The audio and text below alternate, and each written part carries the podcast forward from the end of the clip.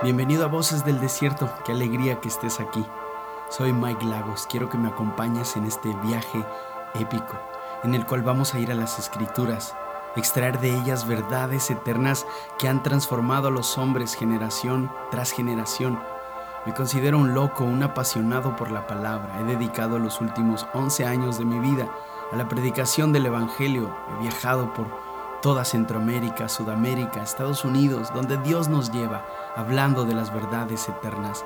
Así que quiero que me acompañes en este espacio. Sé que Dios hablará a tu vida. Él tiene un plan para ti. Bienvenido a Voces del Desierto.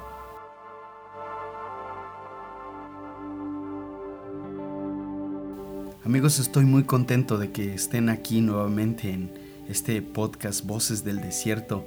Este es el segundo episodio titulado Zona Cero y lo he basado en Malaquías capítulo 1, versículo 10. Sabes, estos días he estado eh, investigando, leyendo eh, acerca de todo lo que estamos eh, viviendo y había una pregunta que el Señor trajo a mi corazón. Bueno, más bien una pregunta que yo le hice al Señor en tiempos de oración, de lectura y, la pregunta era por qué él había permitido que todos los templos del mundo eh, estuviesen cerrados. Esta era mi, interrogante, mi pregunta. Y hace unos días escuché este término zona cero. Descubrí que la primera vez que se utilizó fue después del bombardeo a las ciudades japonesas de Hiroshima y Nagasaki en agosto de 1945.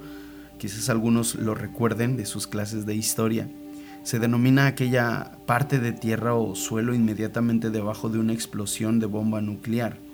Y durante muchos años eh, se dejó de utilizar este término hasta el 11 de septiembre del 2001 tras los ataques terroristas a las Torres Gemelas en Nueva York.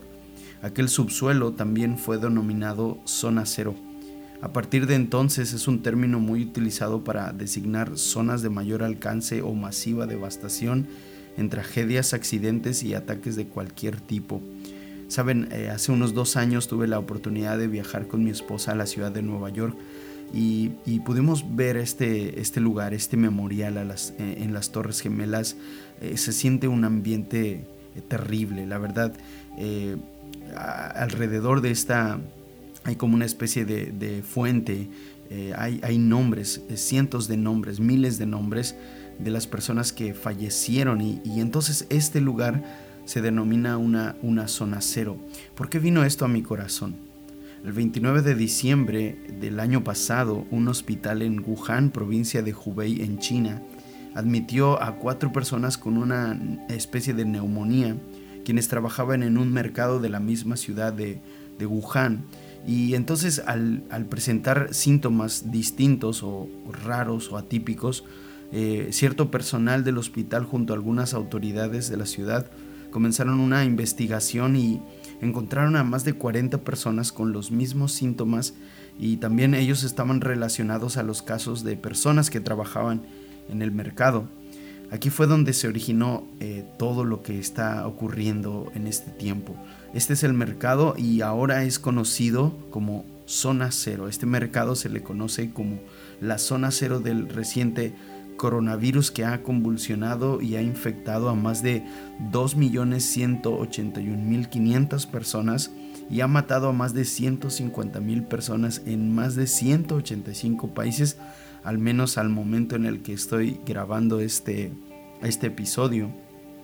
Y esto, esto ha hecho que mi corazón vuelva a preguntarle al Señor, al ver eh, tantas iglesias cerradas, al ver tanta gente necesitada de Dios, entonces el Señor eh, puso en mi corazón esta pregunta y es una de las preguntas más tristes que me he hecho y que le he hecho al Señor.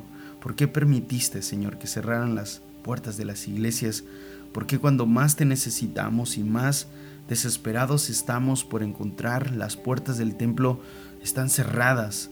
Y es aquí donde el Señor trajo un pasaje a mi corazón y, y quiero compartírselos. Malaquías 1.10 dice, ¿Cómo quisiera que alguno de ustedes clausurara el templo, para que no se encendieran en vano el fuego de mi altar? No estoy nada contento con ustedes, dice el Señor Todopoderoso, y no voy a aceptar ni una sola ofrenda de sus manos. Cuando este pasaje vino a mi corazón me, me hirió de una manera fuerte y después de estudiarlo y entenderlo a profundidad, hubiera preferido nunca haberle hecho esta pregunta a Dios, pero saben las implicaciones de la respuesta que obtuve y ahora siento la necesidad de compartirla con ustedes, tiene que saberse, ustedes tienen que saber lo que Dios le habla al pueblo de Israel. Y también esto debe de eh, provocar un impacto inmediato en nuestras vidas.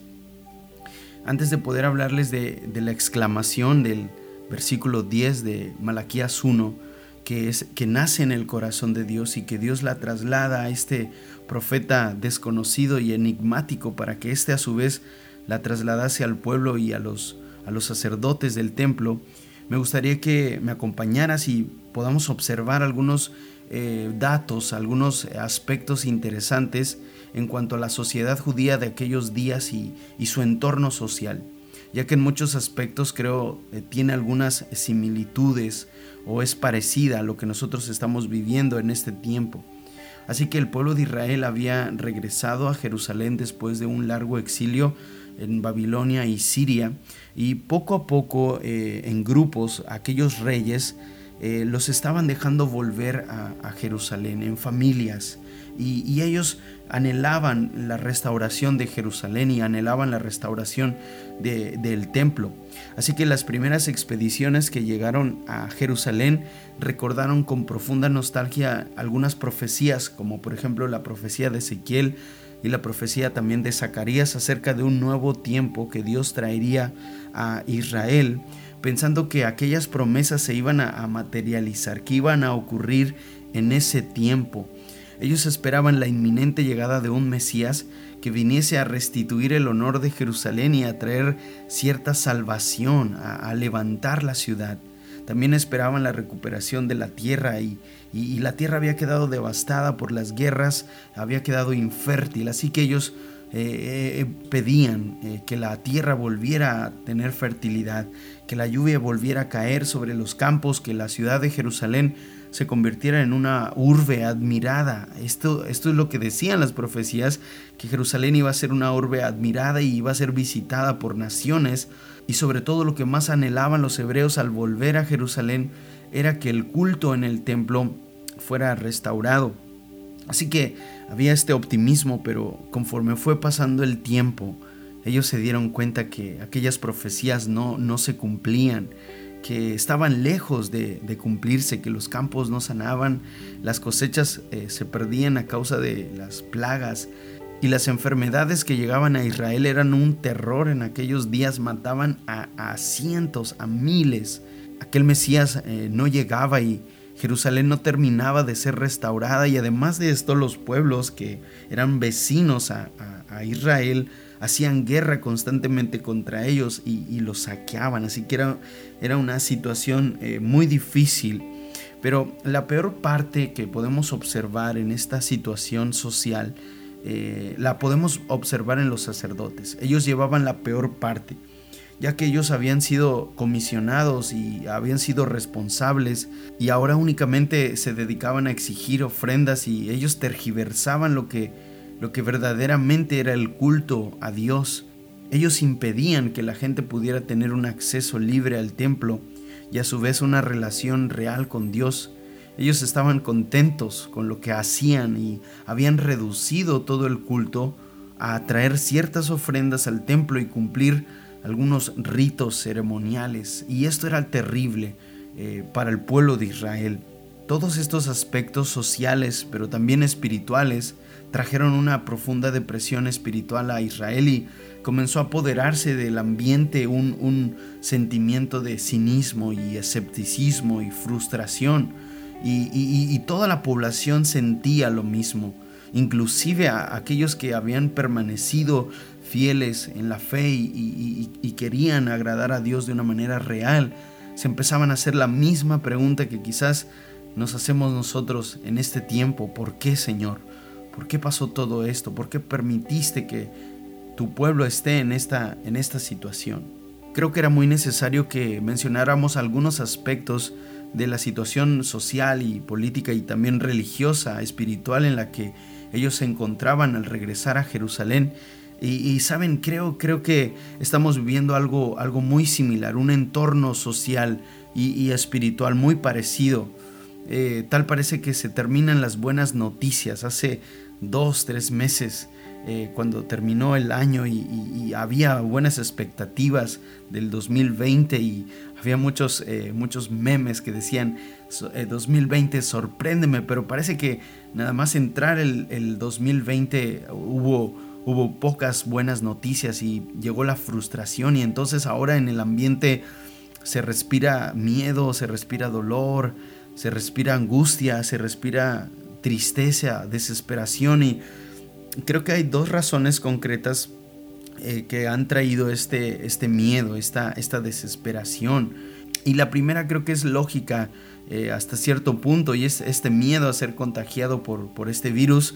Hay un temor creo más allá de lo natural a contraerla a esta enfermedad que todos los días mata a miles de personas y no sé ustedes, pero nosotros, yo y mi esposa y mi familia hacemos lo que, lo que podemos, lo que vemos en la, en la tele, lo que las autoridades nos dicen, pero a medida que este virus avanza, vamos eh, encontrando eh, historias y vamos viendo que cada vez está más cerca de, familia nuestra, de amigos nuestros y esto creo que siembra aún más eh, el caos y el descontrol social. También hay una segunda razón que nos tiene atemorizados y es qué ocurrirá cuando este virus se vaya, qué ocurrirá con las familias, con la economía. Hay expertos que han hablado acerca de esto y hablan de una recesión económica a nivel, a nivel global, así que esto también ha traído miedo, ha traído descontrol y he oído muchas voces opinando sobre todo lo que está aportando esta situación a la iglesia eh, algunas son acertadas y creo que hasta cierto punto es normal y es necesario ver esta situación con optimismo, sacando conclusiones productivas y aplicables a la vida de la iglesia en el futuro.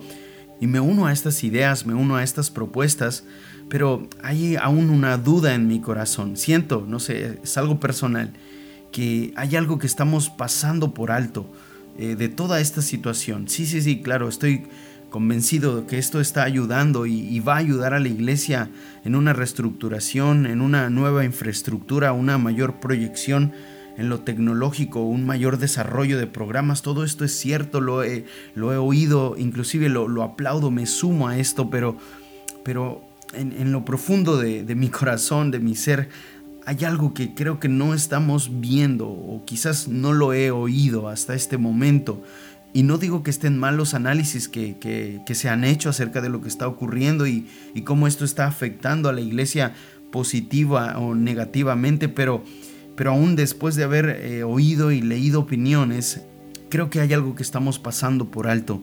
¿Qué nos está diciendo Dios a nosotros como iglesia con todo esto? ¿Por qué permitió que las puertas de todos los templos del mundo cerraran? Hay algo eh, increíble. Y es, yo estaba un poquito también leyendo la historia de la iglesia y no se encuentra ningún registro histórico eh, de lo que está pasando ahora en ningún momento de la historia de la iglesia y de la humanidad que van de la mano. Nunca había ocurrido que las puertas de las iglesias se cerraran de una manera masiva en todas partes del mundo. ¿Qué mensaje nos quiere transmitir el Señor con esta medida? Creo que es momento en el que podemos ir al pasaje y profundizar y extraer lo que la palabra quiere decirnos. Hemos leído Malaquías 1.10 y en este pasaje es Dios hablando a uno de los sacerdotes más desconocidos y enigmáticos. ¿Por qué digo esto? Desconocido porque no se sabe nada acerca de, de Malach, que es el nombre que se le da en hebreo de este sacerdote. No, no hay genealogía, no hay antes, no hay después. Simplemente aparece en la escena del pueblo de Israel y enigmático porque su mensaje era un, mensaje eh, desafiante, un mensaje áspero, un mensaje rudo. Nos recuerda en ciertos eh, aspectos en el mensaje que trajo Juan el Bautista, el último de los profetas eh, del Nuevo Testamento. El nombre que se le da a este profeta es Malach y significa el mensajero de Dios. Pero ¿por qué digo que es raro este nombre? Porque en sí no es un nombre. Digamos que este era el nombre que se le daba a todos los profetas de Dios. Algunos teólogos dicen que realmente nunca conocieron el nombre real de este profeta, así que le ponen Malach, que nosotros lo conocemos como, como Malaquías. Así que este es un profeta sin nombre, un total desconocido. Nadie sabe de dónde salió y nadie sabe a dónde fue después de su profecía. Y saben, no podía ser de otra manera porque Dios siempre escoge desconocidos y sin nombre para hablar a generaciones devastadas al borde del caos. Quizás en una medida muy muy pequeña me siento como un malaj. Eh, ¿Por qué lo digo? Me siento como un sin nombre. Y, no me importa, ¿saben? No es mi intención que, que, mi nombre se haga popular o que ustedes conozcan mi estilo de vida. Yo lo dije en la intro de este, de este podcast. Eh, estoy apasionado por la palabra y quiero que ustedes conozcan la palabra. Y si soy un instrumento de parte de Dios, pues, pues bienvenido. Me considero un, un malaj. Entonces en esta historia habló Malaj y los sacerdotes literalmente temblaron con el pueblo. Dios les dio una palabra que era una palabra pesada, una palabra ruda, áspera, eh, sus líderes eh, estaban temblando, atemorizados cuando escucharon la voz de Malach. Y, y lo que él dijo básicamente fue, como quisiera que alguno de ustedes clausurara las puertas del templo Quizás los sacerdotes esperaban palabras de ánimo, de fortaleza, de aliento, de victoria. Inclusive quizás ellos esperaban una explicación de parte de Dios de por qué no se habían cumplido aún las expectativas, las profecías antiguas. Pero Dios trae una palabra dura, ellos no la esperaban. Así que Dios prácticamente está diciendo, cierren el templo. Así se puede traducir esta expresión. Por favor, no me traigan adoración, mejor cierren el templo. Esto es, esto es duro. Dios mismo manda que cierren las puertas del templo. Él es quien propicia la clausura del culto de aquellos días. Esto es bien difícil de procesar, esto es, esto es una palabra pesada, esto es duro. Si ya había catástrofe en Israel, ahora se le suma una, una catástrofe más. Y es duro pensar, e inclusive quizás Habrá alguno de ustedes que en este punto de este episodio ya estén un poco escandalizados con la idea que estoy proponiendo, o más bien que la escritura propone aquí. Y quizás te estés preguntando, Mike, eh, eh, ¿de verdad estás diciendo que Dios fue el que cerró todos los templos del mundo? Así como cerró el templo o la adoración en el templo de Jerusalén en aquella historia, la verdad es que no sabría en qué medida Dios está detrás del cierre de todos los templos del mundo. Tampoco me gustaría que me malinterpretes, pero, pero esta historia nos sugiere que Dios estaba detrás del cierre de la adoración en el templo de Jerusalén. Había algo que había herido el corazón de Dios. Ahora quiero que vayamos al clímax de nuestro pasaje y saben, siempre me ha gustado hacerle preguntas al texto y el texto responde. Más bien Dios responde a través de su palabra. Así que yo creo que cabe esta pregunta. ¿Por qué Dios le pide a los sacerdotes de Israel que mejor cierren las puertas del templo?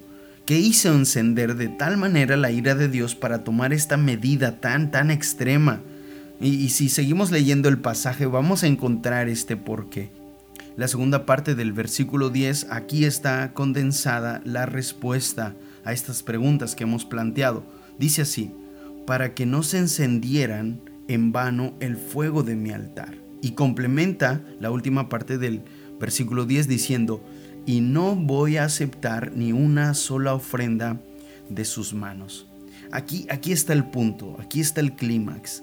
Lo que había ofendido a Dios, lo que había herido su corazón, lo que él no podía dejar que pasara impune, lo que no podía pasar por alto de ninguna manera, tanto que prefiere que los sacerdotes cierren el templo y cierren la adoración, lo que traspasa el corazón de Dios es la falsa adoración de parte del pueblo y de sus sacerdotes a la cabeza. Esto ofendió la santidad de Dios de una manera tan terrible Recordemos que Dios había ideado el sistema sacrificial, lo que se hacía en el templo, el culto en el templo, todo estaba enfocado para hablar acerca del sacrificio de Cristo.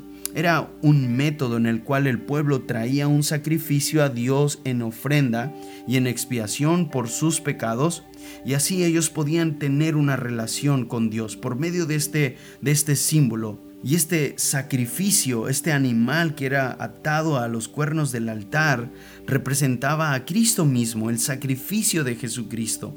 pero los sacerdotes estaban haciendo negocio, esto, esto era algo terrible, estaban vendiendo la salvación. Ellos estaban impidiendo que la gente pudiera tener una relación genuina, una relación real con Dios, porque más allá, más allá de, de traer el sacrificio y, de estos rituales y de este procedimiento litúrgico, eh, el trasfondo de todo esto era, era tener una relación con Dios, era el perdón de los pecados, era, era, era estar apegado a Dios, pero los sacerdotes estaban impidiendo, de tal manera que Dios se ofende tan profundamente que toma a este hombre desconocido, profeta llamado Malach, y él grita, mejor cierren el templo porque la adoración que ustedes me están ofreciendo no es agradable para mí. Todo lo contrario, es una abominación, es algo es algo aberrante ante mi presencia. Digamos que el templo de Jerusalén fue la zona cero de aquellos días, donde comenzó la infección, donde ahora solo había resquicios de lo que un día fue el lugar de verdadera adoración y comunión con Dios. Se había perdido todo esto cayó una bomba mayor que la que cayó en Hiroshima y en Nagasaki en 1945, una devastación más grande que la que trajeron estos dos aviones impactando sobre las Torres Gemelas en la ciudad de Nueva York el 11 de septiembre del 2001. Inclusive me atrevo a decir que es más letal que el virus que hoy estamos viviendo y que ha infectado a cientos, a millones de personas y ha matado a miles de personas. Esta es la zona de devastación espiritual. Es la zona de devastación de la iglesia contemporánea. Una iglesia consumida por el consumismo, escondida bajo grandes edificios, sumergida en uno de los letargos espirituales más prolongados de todos los tiempos. Una iglesia con la mirada puesta en lo material antes que en lo eterno, que impide que la gente se pueda acercar a Dios libremente, que vende la salvación en el nombre de Dios. La iglesia que hace crecer sus cuentas de créditos mientras muchos allá afuera mueren en las calles. Una iglesia que esconde los pecados de aquellos que los presiden. Una iglesia que prefiere los números y los templos antes que al Dios del templo que ha dejado que se filtre en los púlpitos la filosofía, la psicología, y ahora el pensamiento posmoderno es el que se predica desde nuestros púlpitos. Una iglesia que ha olvidado por completo la urgencia de la gran comisión y ha abrazado la gran inversión. Hay otra historia en el Nuevo Testamento que encaja perfectamente con el planteamiento que hemos venido siguiendo desde el principio y creo que también nos va, nos va a servir y le va a servir a aquellas personas que eh, quizás estén un poco escépticos de lo que la palabra propone aquí, nos va a ayudar, nos va a ayudar a, tener eh, una amplitud de criterio. Y quiero que vayas conmigo a Mateo capítulo 21, versículos 12 y 13. Eh, dice la escritura, este es el relato en el cual Jesús entra al templo de Jerusalén, este mismo templo que 400 años antes fue eh, clausurado por Dios mismo. Y saben, llega el carpintero de Belén. Me encanta ver cómo los evangelios hablan y exaltan los atributos de Cristo, el hombre más pacífico del mundo. Me encanta ver a Jesús jugando con los niños, él era tierno, también era, tan humilde que él lavaba los pies de, sus discípulos, de, de los que le seguían, donde parece que su carácter cambia, parece que él es otra persona. Y claro, Jesús era humilde, era paciente, era amoroso, era tierno, pero recordemos que Jesús también es Dios. Es santo, es puro y es digno de adoración. Él es celoso. Así que un día después de la entrada triunfal a Jerusalén y, y después de haber escuchado cómo la gente coreaba su nombre diciendo sana al rey que viene y, y antes de ser arrestado y después de ir al madero y morir en el monte Calvario, Jesús aún tiene cuentas pendientes que resolver en el templo.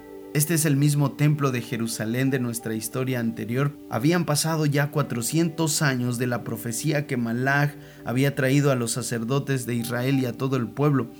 Jesús mismo es quien entra ahora en el templo Y saben, lo que observa Jesús es terrible. Y así como traspasó e hirió y ofendió el corazón de Dios a 400 años antes, ahora lo hace con Jesucristo. Lo que él observa es totalmente desgarrador, está horrorizado.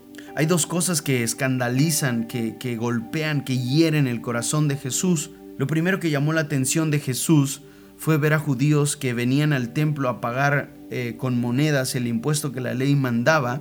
Eh, sabemos que la ley, la ley judía mandaba un impuesto del templo, así que había gente que venía y traía monedas, pero no, no era la, moneda eh, judía, sino era moneda romana, moneda griega, moneda persa. Pero estas monedas tenían imágenes impresas y los judíos altamente religiosos no podían aceptar las monedas con imágenes, decían que esto era pecado había unas mesas que estaban ahí, hacían la función de, intercambio de divisas, así que venía la persona, intercambiaba su dinero, su dinero griego, su dinero romano, su dinero persa, por dinero que podía ofrecer al templo. ¿Cuál era el problema? El problema era que ellos estaban poniendo un impuesto a este sencillo trámite de cambiar las monedas. Así que esto, esto eh, devastó el corazón de Jesús. También había personas que traían corderos para ser sacrificados de sus propios rebaños pero ellos tenían que llevar este, este cordero a un grupo de sacerdotes para que ellos lo examinaran meticulosamente. Ellos observaban la piel, observaban eh, eh, las manchas, observaban los dientes y resulta, el problema era que ellos siempre encontraban una mancha. Ellos siempre encontraban un error en este animal que la gente traía, de tal manera que ellos le decían a la gente, mira, tu animal no sirve, está, está, está mal, está enfermo, e, es impuro, no puedes presentar una ofrenda con este animal, pero no te preocupes, aquí tenemos otro animal, este sí está puro, nosotros lo criamos, está certificado, este es el animal apropiado que tú necesitas para hacer tu sacrificio en el templo. Esto, esto demolió el corazón de Jesús. Ellos estaban vendiendo la salvación. Ellos estaban vendiendo el acceso a la presencia de Dios. Ellos habían tergiversado de una manera terrible. Y sabes, a este bazar se le conocía como el bazar de Anás. Coloquialmente así lo mencionan los teólogos. El bazar de Anás. No tenemos tiempo para hablar de Anás y Caifás. Solo quiero decirles que Anás era el suegro de Caifás y Caifás era el sumo sacerdote de ese tiempo y, Anás y Caifás fueron los que llevaron, los que eh, construyeron todo el complot para matar a Jesús. Así que eh, no es de extrañarse que ellos odiaran al maestro, no es de extrañarse Juan en los primeros en los primeros capítulos del Evangelio de Juan él dice que una de las primeras cosas que hizo Jesús al llegar a Jerusalén, inclusive Estamos hablando de antes de, que Jesús eh, ya entrara en sus últimos días de vida, los, los primeros días de Jesús, de su ministerio, Jesús entró al templo y hay una escena muy, muy parecida a esta. Así que no es de extrañarnos que Anás y Caifás odiaran a Jesucristo. Y este dinero iba para ellos, iba para Anás, iba para Caifás, iba para la cúpula del judaísmo. ¿Qué era esto? ¿Por qué dolió tanto en el corazón de Jesucristo? Era lo mismo que observó Malach 400 años antes, lo mismo que vio Malaquías, pero saben, ahora ya estaba todo estructurado, digamos, era como una mafia bien organizada. Es más, esto era ya aceptado como parte del culto a Jehová y se hacía sin que nadie dijera nada, nadie podía, todos lo aceptaban como algo normal, como algo común habían convertido el culto a Dios en una farsa, en una mentira religiosa que apartaba e impedía que la gente pudiera tener una genuina relación con Dios, poniéndoles cargas. Ellos ponían cargas inclusive más pesadas de las que ellos podían cargar. ¿Qué es esto? Esto es otra zona cero. Esto es zona de infección religiosa. Esto es lugar de devastación espiritual la sintomatología se volvió a repetir y aquel virus que nació hace años atrás, en, la antigüedad, ese virus volvió a resurgir, pero ahora con más fuerza, infectando a cientos, a miles de personas. Esta es la zona cero, y la zona cero era el templo de Dios. La medida que Dios utiliza en las dos historias que son similares y paralelas es la misma, pero ahora Dios no envía a un profeta a hablar a los sacerdotes y al pueblo. Ahora es Dios mismo encarnado en hombre, Dios hombre, el que viene a dar cumplimiento a las profecías. Quiero terminar con una de las profecías más increíbles eh, del Antiguo Testamento. Se encuentra en Isaías 56, versículo 7, y es una profecía que Jesús cumple al entrar al templo de Jerusalén en este episodio. Dice así eh, este pasaje, los llevaré a mi monte santo, los llenaré de alegría en mi casa de oración. Aceptaré los holocaustos y sacrificios que ofrezcan sobre mi altar porque mi casa será llamada casa de oración para todos los pueblos. Esto era algo hermoso. Esta profecía nos habla del deseo que había en el corazón de Dios al tratar y relacionarse con su pueblo. Dice que él quería llenar de alegría su casa de oración y en esa relación aceptar los holocaustos y aceptar los sacrificios que se ofrecían en el altar. Digamos que había una comunión entre Dios y aquellas personas que venían a adorarle. Pero lo, más interesante, lo más importante es que la casa de Dios iba a ser abierta para todos los pueblos. Lo repite en dos ocasiones. Dice que será casa para todas las naciones y al final dice que será casa para todos los pueblos. Esta era el deseo de Dios. Este era el deseo de Dios. Jesús entra en el templo lleno de celo santo, celo por su casa celo por una verdadera adoración, por un culto racional, como lo dice el apóstol Pablo en Romanos 12.2. Eh, y Jesús estaba devastado al ver que, que ese lugar de adoración se había convertido en un lugar de, de comercio. Y esto indigna el corazón de Jesús.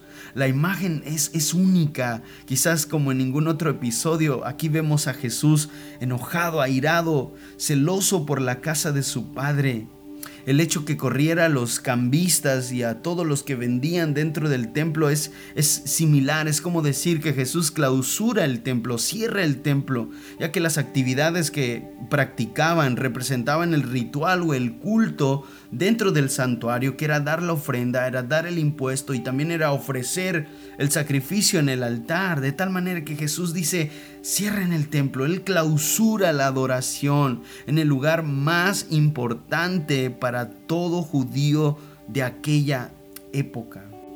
Hay una imagen que se ha repetido en todos los países donde esta pandemia ha tenido fuerte impacto y no me la he podido sacar de la mente.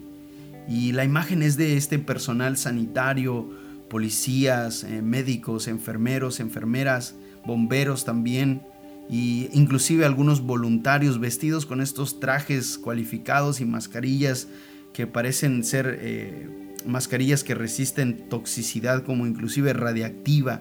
Y esto cautivó mi mente. Yo los he visto entrar en las ciudades y sanitizarlas cada rincón, cada espacio público, cada casa, cada calle, plazas, parques, estaciones de metro, de tren, aeropuerto, todo lugar, básicamente, todo lugar que haya entrado en contacto con personas, está siendo purgado, está siendo limpiado, está siendo purificado. Y, yo hago esta pregunta, ¿acaso la amada del Señor, aquella por la cual Cristo volverá, no será purificada? ¿No será santificada?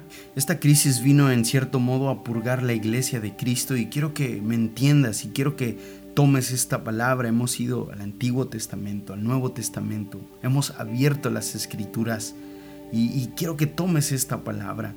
Había en nosotros un virus más letal que el coronavirus que nació en China en el mes de diciembre. Este virus nos tuvo aletargados por mucho tiempo Sabes, he tenido el placer, el privilegio de, viajar predicando el Evangelio en, Centroamérica, en Sudamérica, Estados Unidos. Crecí con mi familia siendo misioneros en España y en Marruecos durante algunos 10 años. Conozco un poco del contexto de la iglesia en, varias partes del mundo y, he podido observar, a cada lugar al que he ido he podido observar este, este letargo espiritual que nos tuvo postrados adorando a los modernos Baales de este tiempo. Y, sabes algo, nadie se escapa, yo, yo soy el primero, yo me pongo en la primera fila. Nadie se escapa de esta, de esta santificación de parte de Dios. Y así como Jesús entró al templo de Jerusalén y, y volcó las mesas de los cambistas, que hoy llegue a nuestras iglesias. Él está llegando a nuestras iglesias. Pero ¿sabes qué es lo más importante? Que dice la escritura que ahora nosotros somos el templo del Espíritu Santo. Ahora nosotros somos su templo, somos su morada. Dejemos que Él llegue a nuestras vidas, a nuestros templos, que nos purifique, Dios ha cerrado nuestros santuarios físicos de cuatro paredes para purificar nuestro santuario espiritual, nuestra persona. Y hay un firme deseo, hay un propósito. Dios no solamente se enoja con el pueblo de Israel por un simple capricho. Jesús no simplemente entra al templo enojado porque se le ocurrió, no, hay un, hay un deseo. Estoy convencido que el propósito de Dios al hacernos pasar por esta situación es santificarnos. Él quiere purificarnos, Él quiere restaurarnos y, estoy convencido que después de este tiempo Dios nos va a avivar. Este es el propósito, esto es lo que está en el corazón de Dios. Es lo que Él le dice al profeta Isaías y es lo que Cristo replica, mi casa, casa de oración, donde las ofrendas se aceptarán, donde habrá una relación genuina con Dios, donde habrá oración, donde habrá adoración, donde habrá exaltación y donde el Evangelio será predicado en todas las naciones de la tierra. Y esto viene a golpear desde el más influyente allá en las altas esferas de la cristiandad hasta nosotros los cristianos de a pie. Todos estamos siendo sanitizados por Dios. Esta purga era más que necesaria. Nuestra adoración, nuestro evangelio, nuestras técnicas, nuestras intenciones quizás no eran las correctas, quizás nos habíamos equivocado. Y así como Jesús volcó las mesas de los cambistas exponiendo aquellas prácticas que no representaban de ninguna manera la verdadera adoración a Dios y una relación con Dios, también dejemos que Él venga hoy y que Él vuelque nuestros métodos, ¿por qué no? Que vuelque nuestra teología, que vuelque nuestros logros, jactarnos de lo que hemos logrado, que vuelque nuestro empoderamiento cristiano y que está tan de moda esta frase, que vuelque nuestra obsesión por glorificar a ciertas figuras influyentes dentro de esto que hemos denominado cultura cristiana. Digámosle al Señor, Señor, ven a nuestro templo, vuelca nuestras mesas, sana nuestras heridas, restaura la adoración en tu altar. Que el fuego por el verdadero y genuino Evangelio vuelva a arder en los púlpitos que la predicación hable de la cruz y el profundo amor con que tú nos amaste. Que las naciones, Señor, puedan conocer tu nombre. Que tu casa vuelva a ser llamada casa de oración para todas las naciones de la tierra.